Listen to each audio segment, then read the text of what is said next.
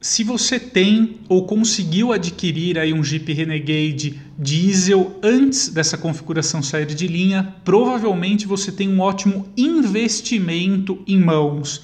Bom, ao, no começo essa frase pode soar até estranha, né? Mas uma pesquisa recente feita aí pela Mobialto eh, nos permite, nos coloca em perspectiva como as alterações nas estratégias de cada marca elas repercutem eh, também no mercado de usados de maneira muito peculiar às vezes, né?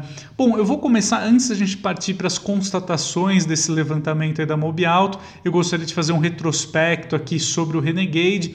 Como todos já sabem, né, o modelo contava então aí até a sua linha 2021 com a opção do motor 2.0 turbo diesel para algumas versões.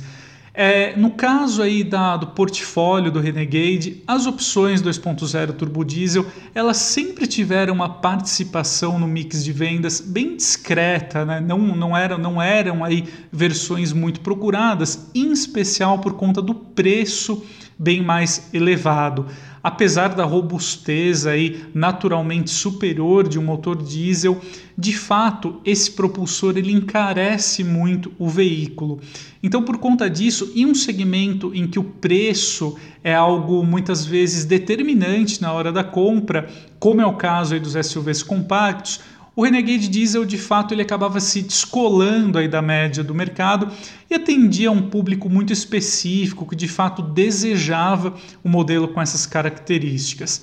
Já partindo aí para o ano modelo 2022 do Renegade, além do facelift que a Jeep promoveu, ela também preparou uma nova estratégia para as versões 4x4 do Renegade. Então, aproveitando que a Stellantis nacionalizou os motores 1.0 e 1.3 da família GSE, então com turbo, injeção direta, a ideia da Jeep foi trocar então o motor 2.0 turbo diesel pelo 1.3 turbo para de fato conseguir uh, um preço ali, uma faixa de atuação para esses catálogos com tração integral do Renegade, eles é, contarem com uma, um posicionamento de mercado mais agressivo, né? ou pelo menos não tão caro em relação ao que nós encontrávamos aí uh, até então no Renegade Diesel. A Jeep também preservou ali o câmbio automático de nove marchas e o mesmo sistema de tração 4x4 que era aplicado então até então no Renegade 2.0 turbo diesel, agora então aí nas novas configurações Série S e Trailhawk a partir do ano modelo 2022 com o motor 1.3 turbo. Mas ocorre que a, a, a, essa medida, então a essa decisão da Jeep, o mercado de usados reagiu de uma maneira até inesperada, né? Ocorre que, segundo essa pesquisa da Mobialto, o valor então aí do Renegade Diesel ele disparou no mercado de usados.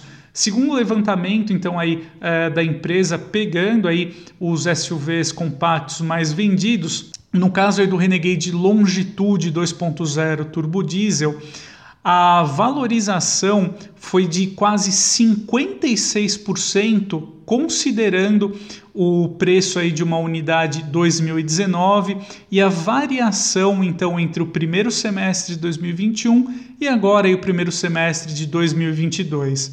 Segundo a pesquisa, no primeiro semestre de 2021, esse Renegade Longitude 2019 ele era transacionado né, por cerca de R$ 89.400 já no primeiro semestre agora de 2022, o preço subiu aí para 139 mil reais. Né? Então essa variação aí de quase 56% denota que de fato o público eh, gostava, parece que quem eh, desejava um Renegade 4x4 eh, gostava mesmo da motorização diesel. E não é sem razão, né? Eu aponto aí em especial duas causas para isso, né?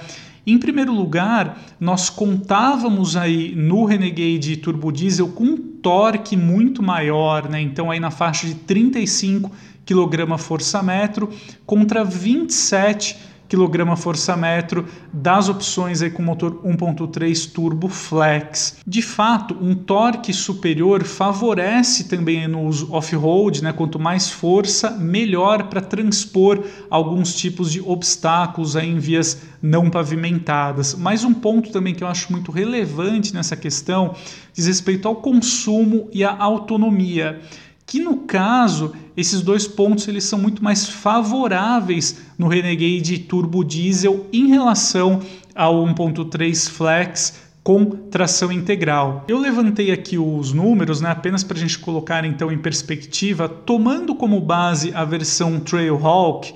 Então agora na linha 2022, o Renegade 4x4 1.3 Turbo Flex ele alcança médias aí com gasolina de 9,1 km por litro na cidade e 10,8 km por litro no uso rodoviário. Já o mesmo Renegade Trailhawk, então aí até a linha 2021 com o motor 2.0 turbo diesel, ele entregava parciais de 10,1 na cidade e 12,5 km por litro na estrada o que são números aí bem mais favoráveis e nós sabemos aí, né, de temos relatos de proprietários do Renegade Diesel que conseguiam até médias bem superiores a esses números que são obtidos aí por padrão para o Programa Brasileiro de Etiquetagem Veicular.